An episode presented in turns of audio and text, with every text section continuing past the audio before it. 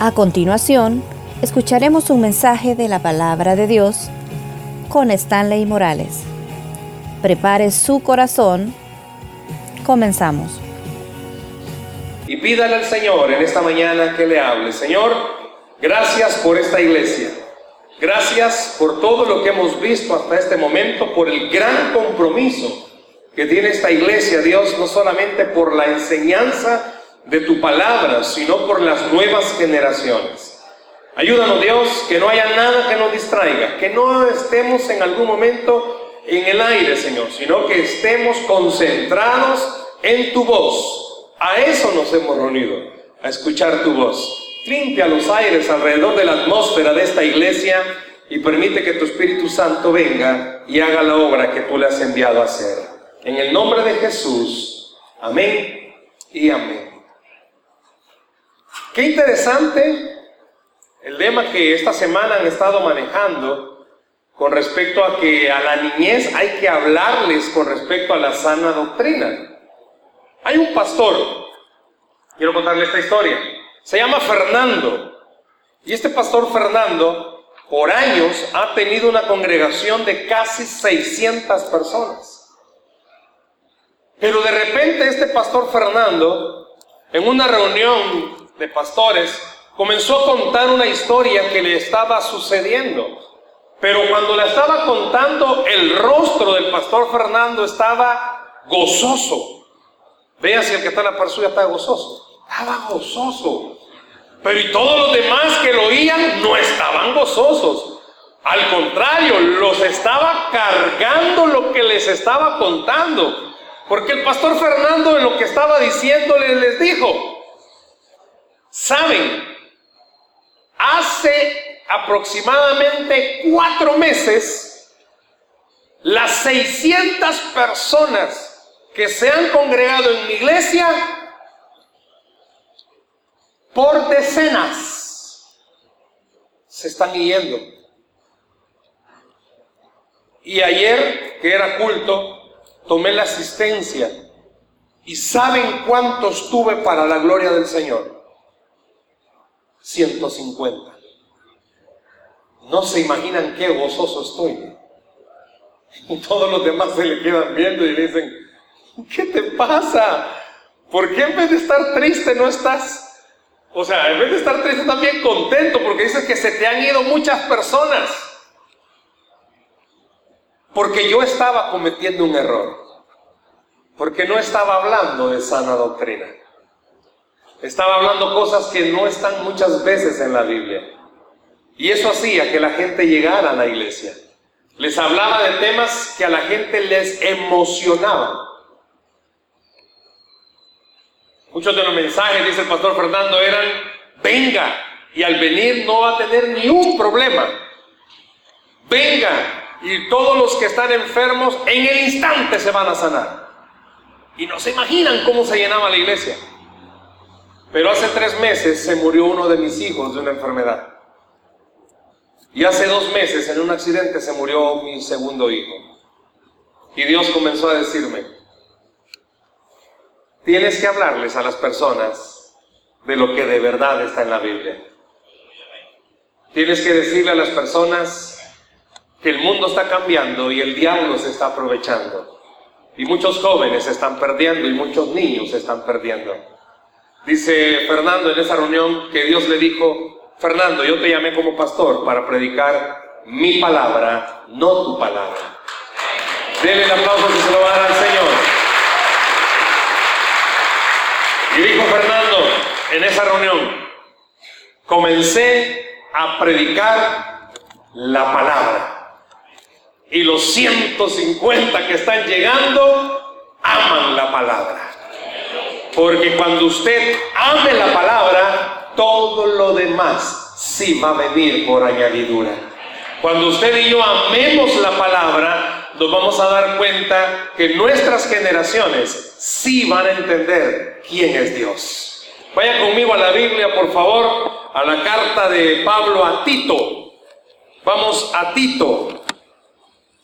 Vamos a la carta del apóstol San Pablo a Tito. Y vamos a leer un solo versículo en este momento, aunque le voy a suplicar que mantenga su Biblia abierta. Tito capítulo 1 versículo 9. Yo quiero compartir con ustedes esta mañana razones para amar la sana doctrina. Razones para amar la sana doctrina. Tito capítulo 1 versículo 9. Si mira que el que está en la par suya no anda Biblia, compártala por favor y dígale afuera tenemos una librería. Tito capítulo 1, versículo 9. Si lo encuentra, pongámonos sobre nuestros pies para una mayor reverencia a la palabra. Tito capítulo 1, versículo 9. ¿Lo tenemos, iglesia? Sí, sí. ¿Qué dice la escritura? Retenedor de la palabra fiel, tal como ha sido enseñada, para que también pueda exhortar con sana enseñanza y convencer a los que contradicen.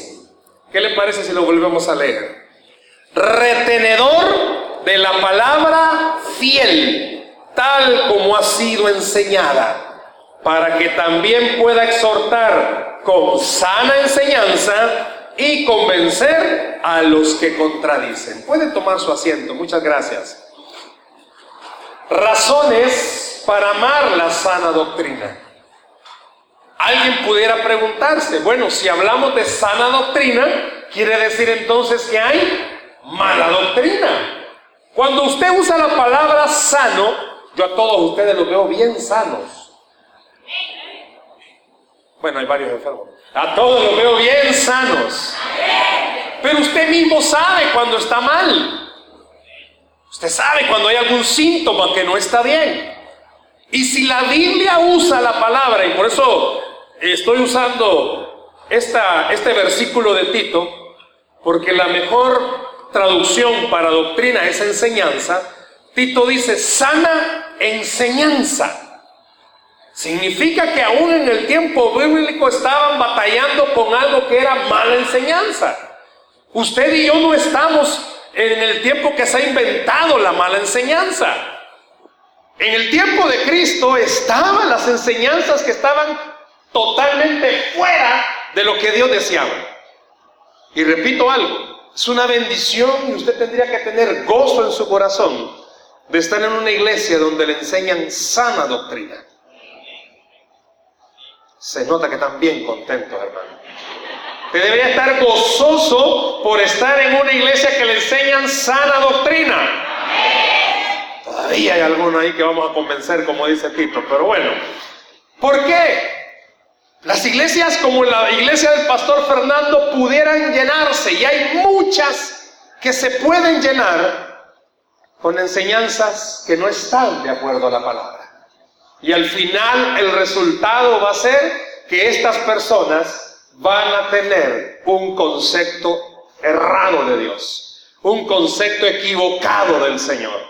Le puedo preguntar, nuestras generaciones, muchas iglesias dedican el trabajo fuertemente, pero fuertemente al trabajo en adultos. Está bien, hay que ir y ganar a Cristo a todas las personas. Pero es rara la iglesia y por eso le digo, tendría que tener gozo de una iglesia que se preocupe por las nuevas generaciones. Por una razón, usted y yo, hermanos, seamos honestos, ya estamos enseñados, ya conocemos, pero ¿y los niños que están viendo? Nuestras nuevas generaciones que están conociendo acerca de Dios. Dios es bueno, Dios es malo. ¿Qué le ha enseñado? La sociedad, ¿qué le enseña a los hogares, a nuestros hijos? ¿Dios es bueno o Dios es malo? ¿Sabe que a partir de ahí comienza una serie de conflictos emocionales en el corazón de nuestros hijos y de nuestros jóvenes? ¿Sabe por qué? Y vamos a ver a qué se refiere la Biblia con sana doctrina. Pero ¿cuánto joven ve a su papá y a su mamá en la iglesia de una, de una manera, pero lo ven de otra manera en casa? ¿Sabe que hasta ahí va la mala doctrina? ¿Por qué? Porque en la iglesia son unos y en la casa son otros. En la iglesia son ángeles del Señor y en la casa ya se cayeron de la gracia. Y es como comienza una lucha Trabajo con jóvenes y muchos de ellos siempre es el, es el común denominador. Es que no entiendo a mi mamá. ¿Por qué no mejor vive en la iglesia? Si allá es tranquila. Si mi mamá en la, en la iglesia es amor y paz. Pero en casa se siente el olor a azufre. Esas no vienen acá, esas mamás no vienen a esta iglesia. Yo no entiendo cómo mi papá es un hombre tan servicial en la iglesia y en la casa no hace nada. Si yo veo que en la iglesia anda recogiendo, agarrando y es como le botan el vaso en la iglesia y no, hermano, no se preocupe. Pero no le podemos botar un vaso de agua en la casa porque es guerra. No entiendo. Y sabe que cuando usted y yo nos detenemos despacito a entender un poco acerca de lo que es sana doctrina, ya le dije, la mejor palabra para traducir doctrina es enseñanza. En realidad es una sana enseñanza. Pero enseñanza de qué? No enseñanza de lo que el hombre, lo que usted y yo creemos o pensamos. Enseñanza de lo que Dios ya nos dejó escrito en este manual de vida. ¿Cómo es la manera en que nosotros entendemos y trasladamos este mensaje? Se puede convertir en sana doctrina o en una mala doctrina. ¿Qué dice la Biblia? Si en la Biblia está, hay que hacerlo. Si en la Biblia no está, ¿por qué hay que hacerlo? Porque me lo han enseñado. Disculpen. Pero el Señor Jesús fue bien claro con sus discípulos, los discípulos fueron claros con la iglesia y en el tiempo actual. Y voy a empezar a redundar con esta palabra. Es de agradecer que existan todavía pastores con sana doctrina. ¿Por qué? Porque el mismo apóstol dijo, vendrán en los últimos tiempos personas hablando faulas, historias, que la gente se las va a creer y van a decir, wow, esto es bueno. Quizás cuántos hijos han visto que sus papás en algún momento han dicho, no, quizás yo me voy a ir de la iglesia porque han dicho que en otra iglesia, allá está la pitonisa, perdón, la profetisa, y, y allá sí dan palabra. Quiero decirle algo, lo que usted y yo necesitamos lo tenemos en las manos, iglesia. Lo que usted y yo necesitamos escuchar aquí está. Si usted observa, cada vez que le van a hablar de la escritura, lo que se habla sale de aquí, viene del corazón de Dios. Viene de sana doctrina, sana enseñanza para su vida. Lo que aquí está no hará perder al hombre. ¿Qué están viendo nuestros hijos? Le hago una pregunta. ¿Ven sus hijos en usted, un papá y una mamá que cuando tiene dificultades y tiene necesidades, acurre a la escritura.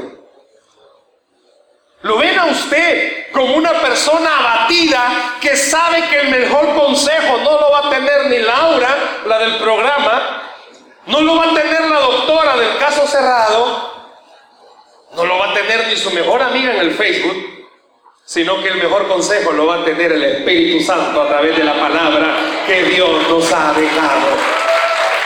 ¿Sabe que ahí está la sana y la mala enseñanza? Porque cuando en realidad hablamos de sana doctrina, estamos diciendo sana enseñanza. Y en el mismo tiempo de Cristo había muchos. La Biblia habla de fariseos, saduceos, celotes, nicolaitas y, habla una serie de enseñanzas. Y cada uno hablaba su propia conveniencia. Y había algo que impactaba a todos los que oían a Jesús. ¿Qué era? Que él no hablaba como hablaban todos los demás. Él tenía un mensaje que la gente, y dice la Biblia, niños, jóvenes, adultos y ancianos, quedaban impactados con el mensaje de él. ¿Por qué? Es que quizás la forma en la que hablaba, no, es que él hablaba la palabra de Dios. Y sabe que, ¿qué va a impactar a una nueva generación? La palabra de Dios. ¿Qué va a impactar a su familia? La palabra de Dios. ¿Qué va a impactar a sus hijos? La palabra de Dios. Usted y yo podemos ir a los mil y un seminarios. ¿Cómo educar a nuestros hijos? Podemos ir a los mil y un seminarios, cómo volverse una familia feliz. Podemos ir a los mil y un seminarios, cómo tener el mejor matrimonio. Podemos ir y está bien. Pero a usted y a mí Dios nos ha dejado el mejor seminario. Un encuentro con la palabra del Señor. Ahí está lo que Dios le va a decir a usted, cómo corregir, cómo criar a sus hijos. ¿Cómo está su doctrina? Hagamos una pausa. ¿Cómo está su doctrina? No, es que yo creo en, en, Dios, yo creo en que Jesús resucitó al tercer día. Está bien, qué bueno. Pero ¿cómo está la palabra que usted conoce siendo aplicada en su vida? ¿Cómo está? Pueden ver sus hijos en usted un papá y una mamá común. Todos los que estamos aquí, hermanos, tenemos mal carácter.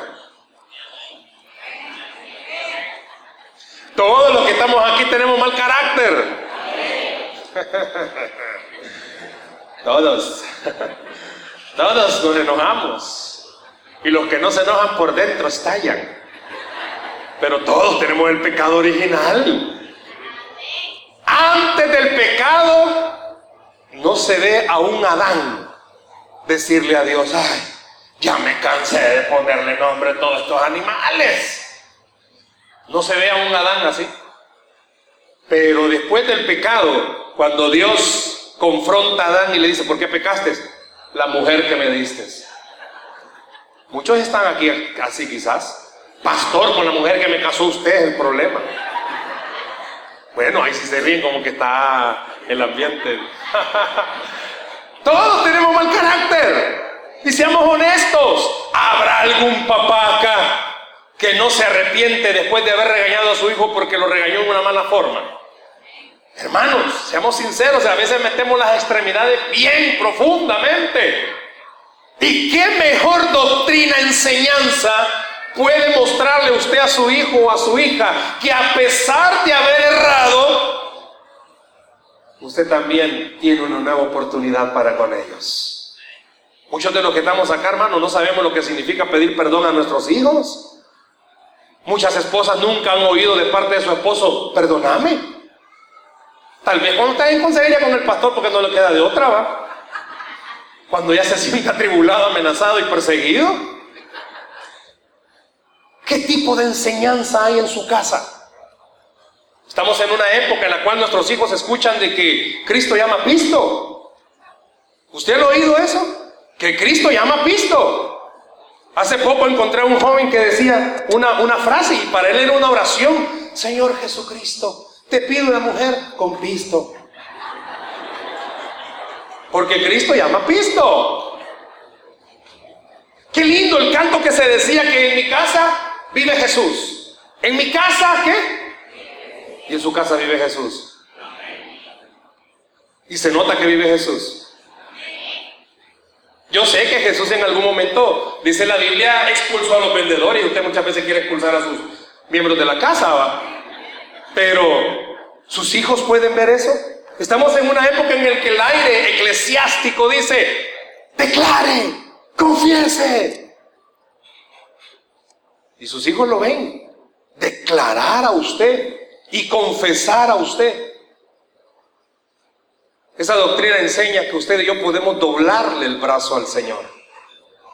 ¿Sabía? Que esa doctrina le enseña a usted que cuanto más confiese, más obligado está el Señor en concederle a usted lo que le está pidiendo. Perdón, pero eso no está aquí. ¿Sabe qué está aquí?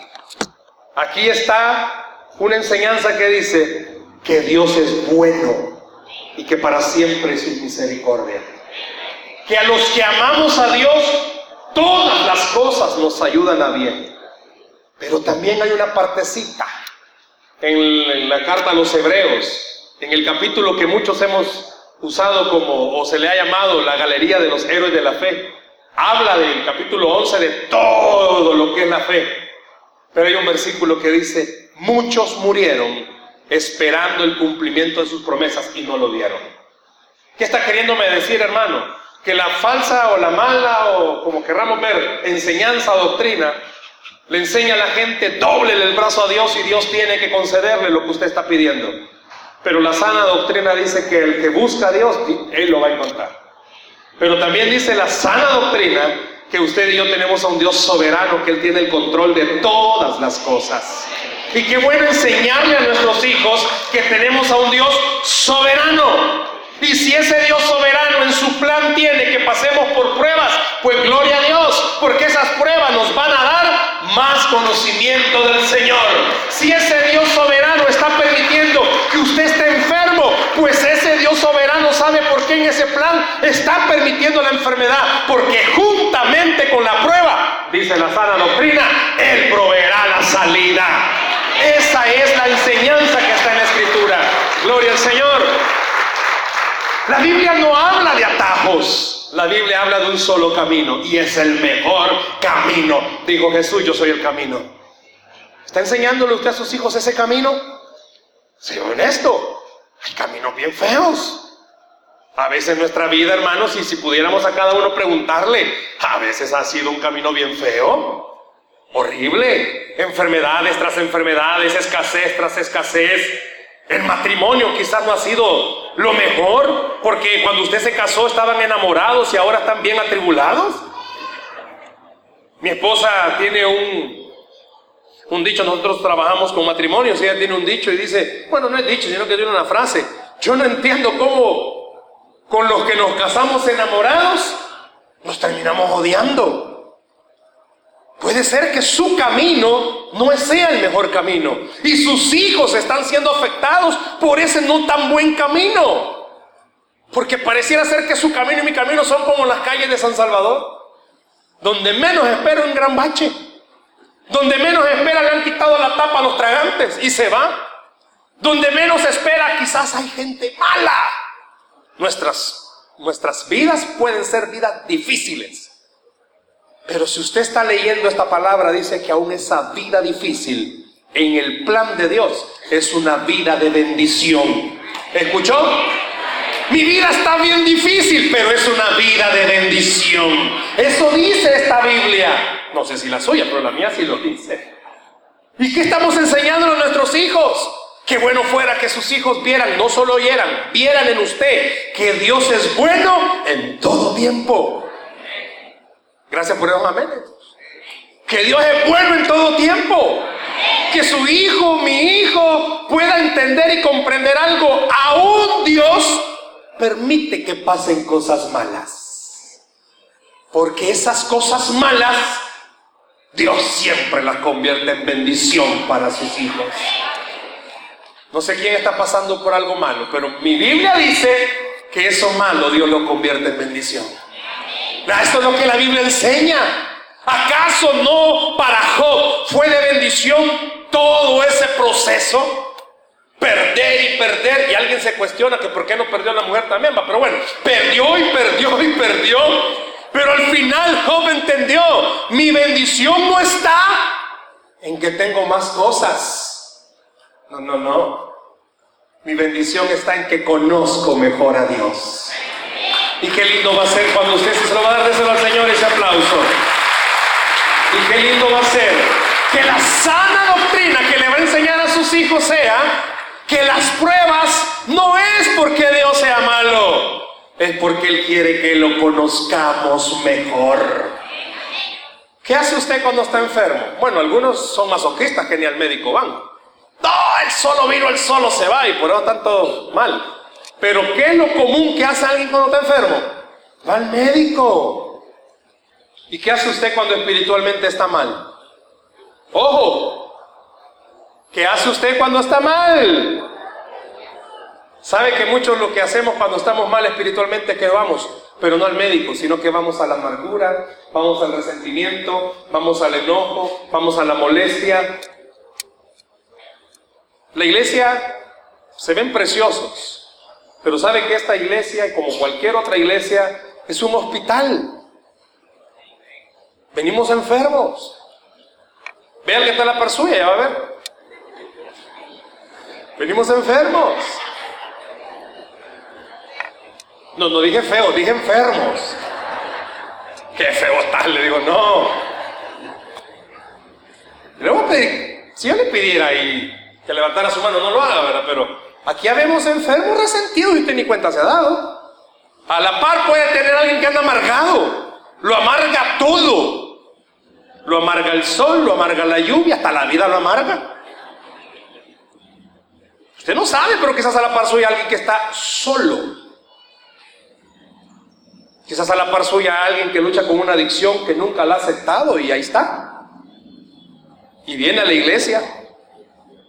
Hay gente que está enferma porque el enemigo los acusa. Hay gente que, se siente culpable porque igual falla y se siente hipócrita delante del Señor. Somos un hospital. Somos un hospital. Y por lo tanto, como somos un hospital, a veces usted puede tener problemas en este hospital. Puede molestarse con alguien, con otro enfermito de aquí del hospital. Hace poco, unas tres semanas, mi padre, todavía Dios me lo tiene con vida, estuvo ingresado por casi nueve días. Malísimo, creímos que ya lo íbamos a sacar, pero de otra forma del hospital. Pero Dios tuvo misericordia de él y salió. Pero él todos los días que llegamos a visita se quejaba de un vecino de la par, que no lo dejaba dormir. Puede ser que también usted aquí, hermano, se queje y diga, ay, que te enfermo de la par, no me deja. Quiero decirle algo. Usted, debe, usted y yo debemos de comprender algo. Aún ahí, en medio de ese problema que usted pueda tener en la iglesia, hay bendición para su vida. Hay bendición para su vida. ¿Ha escuchado, sus hijos le han escuchado a usted quejarse de la iglesia? ¿Eso es sana o mala doctrina? Mire, todas las iglesias tenemos problemas, todos. ¿Y sabe qué dice la sana enseñanza, la buena enseñanza? Que es necesario que pasen esas cosas, que son necesarios los problemas, que son necesarias dificultades, porque es ahí donde se manifiesta el poder de Dios. Es necesario todo lo que usted y yo enfrentemos en el trabajo, en la iglesia, en la casa, en la calle. ¿Por qué? Porque a través de eso se manifiesta el poder de Dios. ¿Qué enseñanza están recibiendo sus hijos de parte suya? ¿Sabe? Una mala enseñanza es no darle al Señor la parte que a Él le corresponde. Ah, digo amén. Una mala enseñanza es no darle al Señor la parte que a Él le corresponde. Perdón lo que voy a decir, el tema no es del diezmo, pero como es sana, enseñanza. Usted trabaja, su esposa o su esposo trabaja y sus hijos pueden ver que usted recibe ingresos. Qué buena enseñanza va a ser para sus hijos que sus hijos entiendan que los ingresos no son por lo bueno que usted es en el trabajo, los ingresos son por lo bueno que es el Señor a quien servimos. Gloria al Señor. ¿Y qué mejor enseñanza va a ser que sus hijos puedan ver que como usted reconoce que no es por su capacidad, sino que por el poder de Él, entonces diezma, porque usted reconoce algo. Todo lo que recibo viene de la mano del Señor. Usted tiene hijos en buen salvadoreño, no sé si va a entender esta palabra, se la voy a traducir, pero no sé si usted tiene hijos agarrados. ¿Sabe qué es eso? Agarrado, este es mío y no lo suelto. ¿Cómo son sus hijos con el dinero? ¿Sabe cómo son sus hijos con el dinero? Como son ustedes con el dinero. ¿Me oyó? ¿Sabe cómo son sus hijos con el dinero? ¿Cómo son ustedes con el dinero? Los hijos pueden ver que tienen una mamá tan compradora compulsiva. Por eso el cipotillo no puede tener pisto en la mano. Muchas mujeres de aquí le dan gracias al Señor porque MD la entiende. Muchas alaban al Señor porque al fin hay alguien que le entiende. Es que mi papá es tacaño. No hay cuántos tacaños hablan esta mañana. Sus hijos pueden volverse tacaños.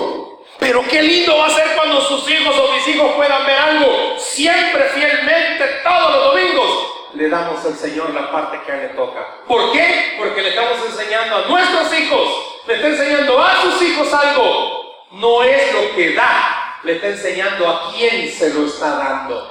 Y le está enseñando que Dios nunca se queda con nada. Y al contrario, Dios siempre devuelve al ciento por uno a aquel que tiene fe. Gloria al Señor. Qué mejor enseñanza a estas generaciones que pasaron acá de poder creer algo. Diezmando, ¿sabe qué hace? Garantizo que todos los días vamos a tener comida en nuestra casa. Que estos niños puedan entender, pueden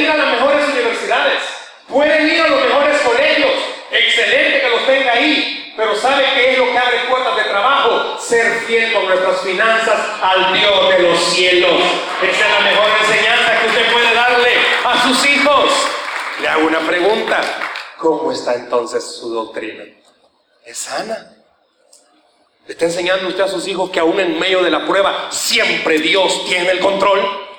¿Le está enseñando usted a sus hijos que las finanzas, mire, es cierto, este país puede ser que en algún momento entre en una crisis económica, pero dice la Biblia que no hay justo desamparado, ni su simiente que mendigue pan.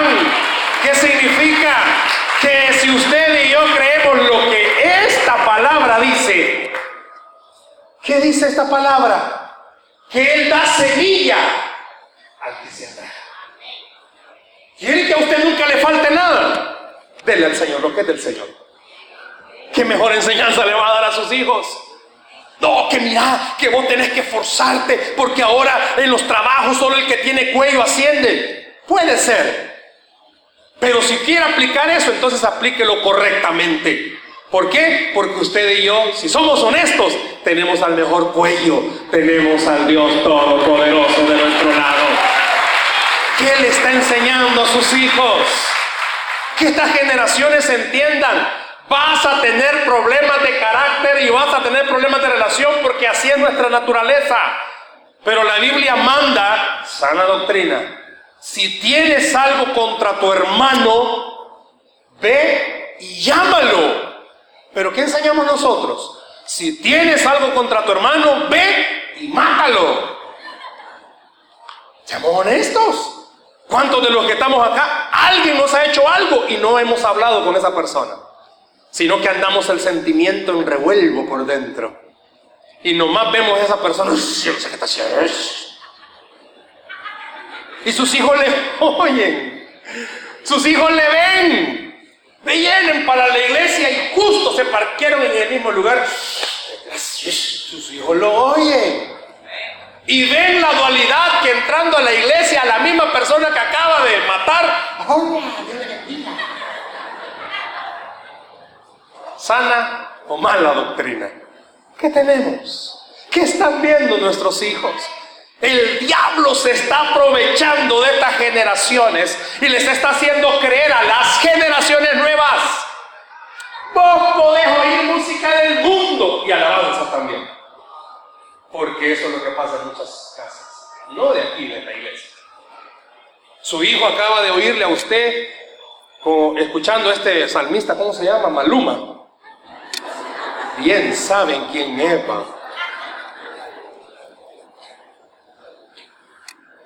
Usted de repente en el carro va oyendo al conejo malo. Ay, se queda ya ni de ríen para no diga nada. Y comienza a temblar la tierra, poderoso de Israel es el que pone. Porque siente la presencia. Va que es difícil nuestra vida. Pero la Biblia dice que todo lo podemos en Cristo que nos fortalece. Que tenemos a un Dios grande en misericordia y que sus ojos están puestos sobre nosotros. ¿Qué le estamos enseñando entonces a las nuevas generaciones?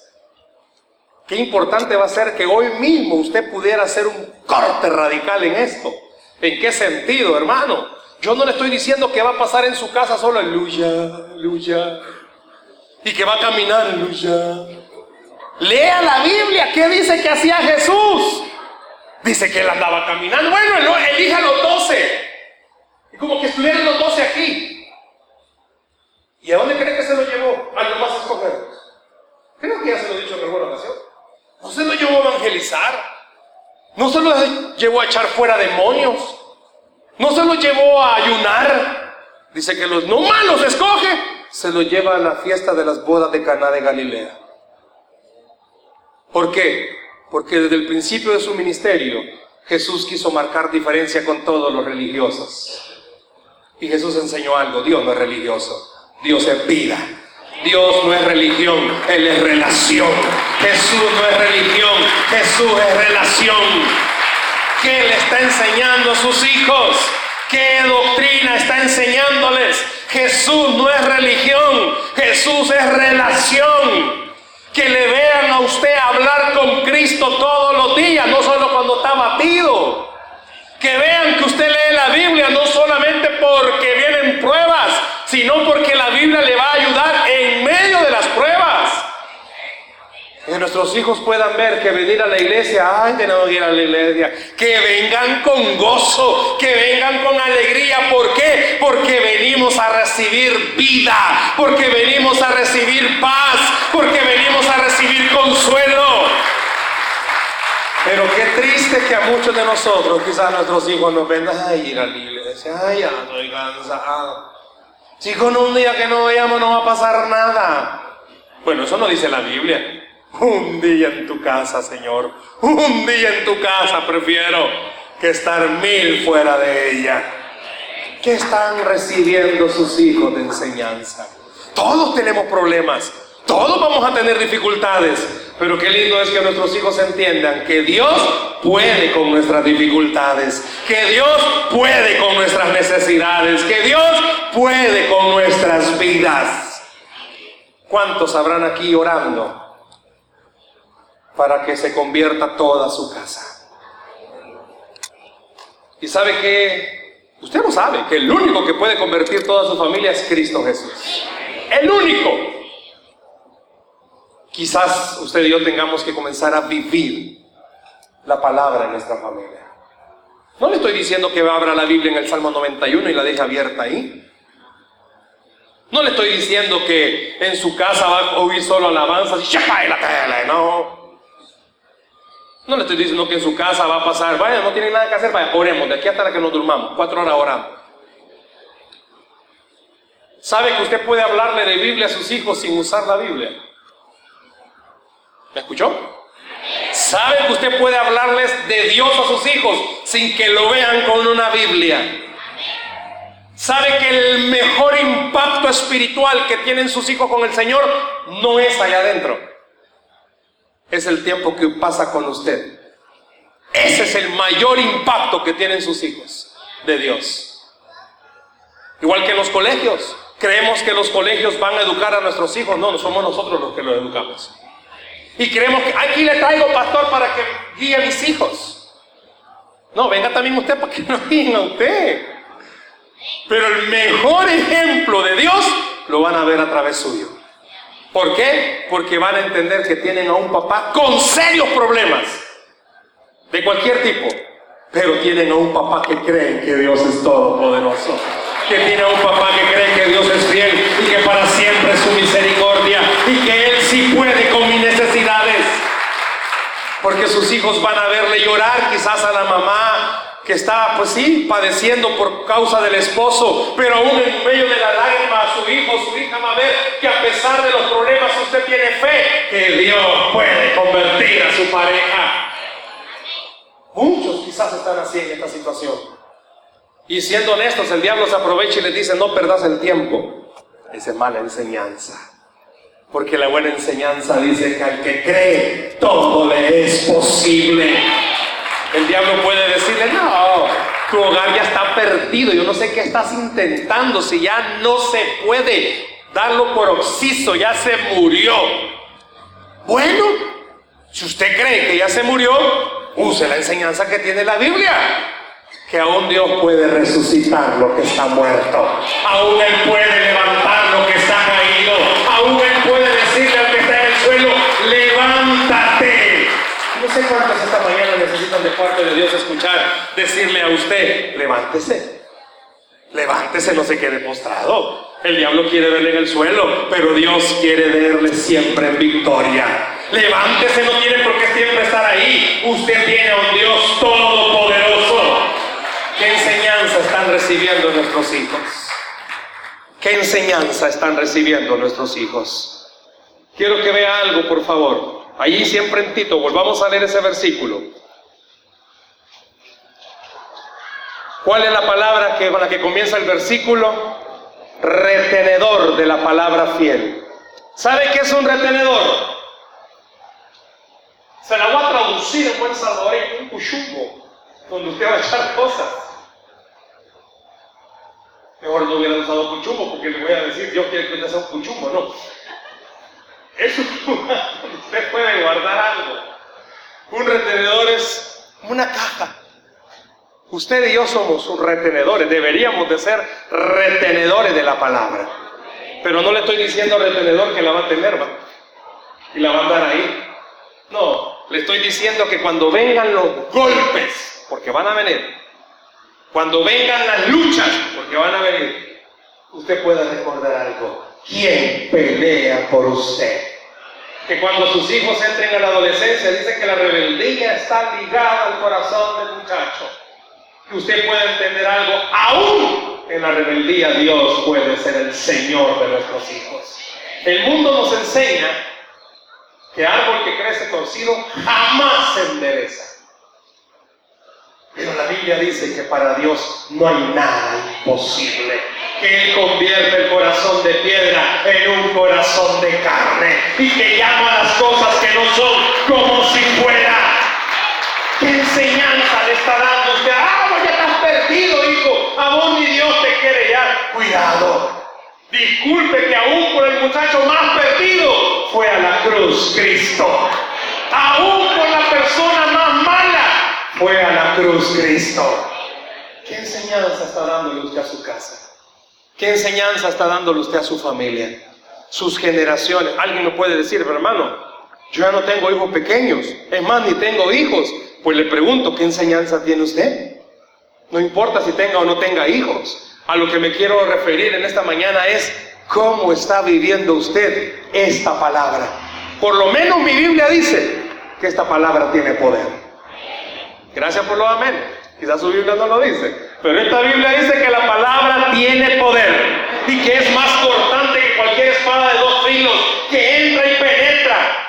No importa qué sea lo que esté pasando en su casa, esa palabra puede penetrar. No importa qué esté pasando con sus hijos, esa palabra puede penetrar. No importa qué esté pasando en su matrimonio, esta palabra puede penetrar y hacer milagros sobrenaturales. Pero la Biblia dice que solo es para el que cree. Si usted cree, entonces comience a usar esta sana doctrina. Comience a usar esta palabra. Y esta palabra dice que Dios es fiel. Que Dios es fiel y que no hay justo desamparado. Y aún más, Quiero terminar con esto. Mi Biblia dice que los que creemos en Dios no seremos avergonzados. ¿Escuchó? No seremos avergonzados. Yo puedo preguntarle en esta mañana, ¿cuántos no quieren quedar avergonzados? Pocos. ¿Cuántos no quieren quedar avergonzados? ¿Qué tengo que hacer entonces? Vuelva a los orígenes, vuelva a la palabra, ame, ame esta palabra, ámela. En la medida en que usted la va a amar esta palabra, esta palabra va a transformar su familia, va a transformar va a transformar su trabajo. Llévese una Biblia a su trabajo. Si hay solo demonios hay, llévese una Biblia. No porque le va a andar pegando con ella. Va a leerla. Con mucho respeto voy a decir esto. No quiero ofender a nadie. Pero el mundo nos ha dado una mala enseñanza, nos hemos vuelto bien light. No, hoy ando mi Biblia en mi celular, en mi Android. Saquen la Biblia, no, hoy es enciendan los Android. Está bien, para si usted quiere andarla ahí, pero ande la palabra. Ande la palabra. ¿Sabe que esta palabra va a cambiarle la vida a todas las personas que se encuentren con ella? ¿Quiere un cambio usted? El cambio no lo va a dar la iglesia, el cambio lo va a dar la palabra del Señor. Dice la Biblia que al que cree, todo es posible. Denle un aplauso al Señor en esta mañana. ¿Por qué es importante entonces amar la sana doctrina? Porque ella nos va a enseñar a ser como Jesús. Usted va a decidir, hermano. ¿Quiere seguir teniendo su mismo hogar? Ok. ¿O quiere que las cosas cambien? comience a amar esta palabra. Cierre sus ojos, por favor, ahí donde está. Cierre sus ojos en esta mañana.